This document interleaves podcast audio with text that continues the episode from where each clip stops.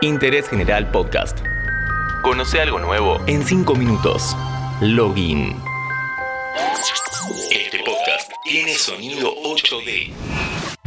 Hola, bienvenidos y bienvenidas al juego más popular del mundo. La saga de simuladores de fútbol, FIFA, de EA Sports, es el líder del mercado y tiene su historia. Pero hagamos un análisis de su trayectoria, cómo empezó y qué novedades implementó, por qué perdió con PES y finalmente, cómo hizo para volver a ser popular.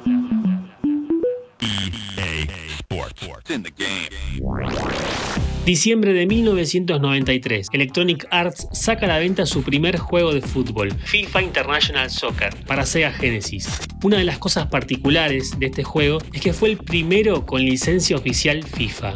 En un principio para nombrar selecciones y confederaciones, pero más tarde, y con el avance gráfico, incluirían diseños de camisetas, jugadores, estadios, ligas, torneos, todo nombre ligado a la Federación Internacional de Fútbol Asociación.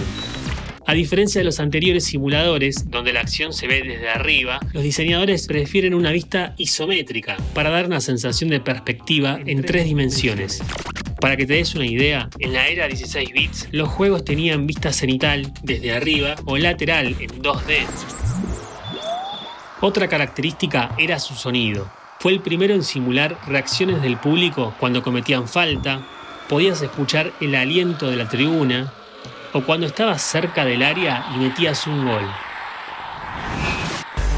Dato no menor, estaban a meses de que empiece el Mundial de Estados Unidos, lo que le dio más popularidad. Para el desarrollo de este simulador, la empresa estadounidense crea la división EA Sports, que de acá en más se va a ocupar de los juegos deportivos. EA Sports. It's game. Al año siguiente se lanza FIFA 95 y así comienza oficialmente la tradición futbolística anual.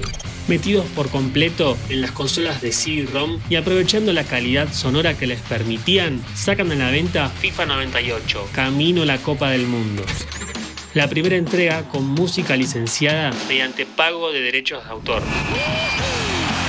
Dale, pasala, dale, dale, dale, pero viejo, por favor.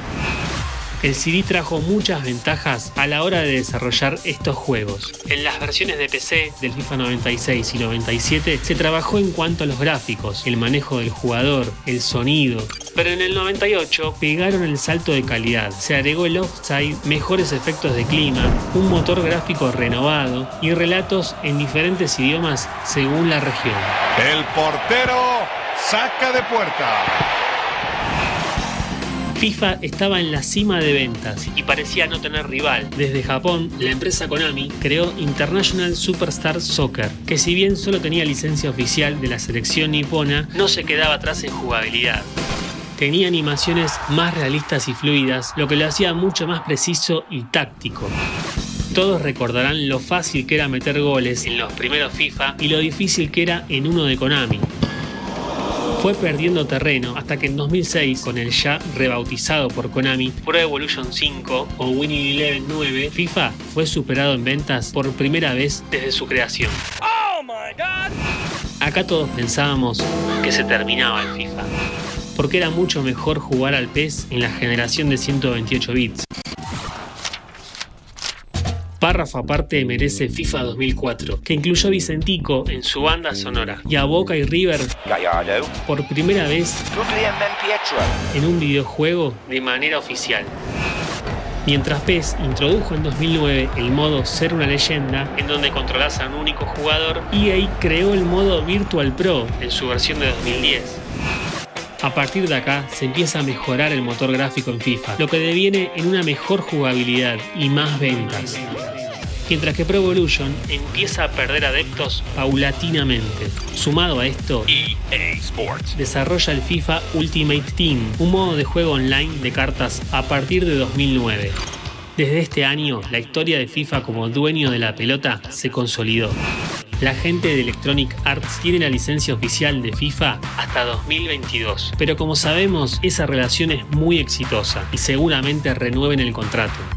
Esta es la historia del juego de fútbol más vendido del planeta. Interés General Podcast. Encontrarnos en Spotify, en Instagram y en interésgeneral.com.ar.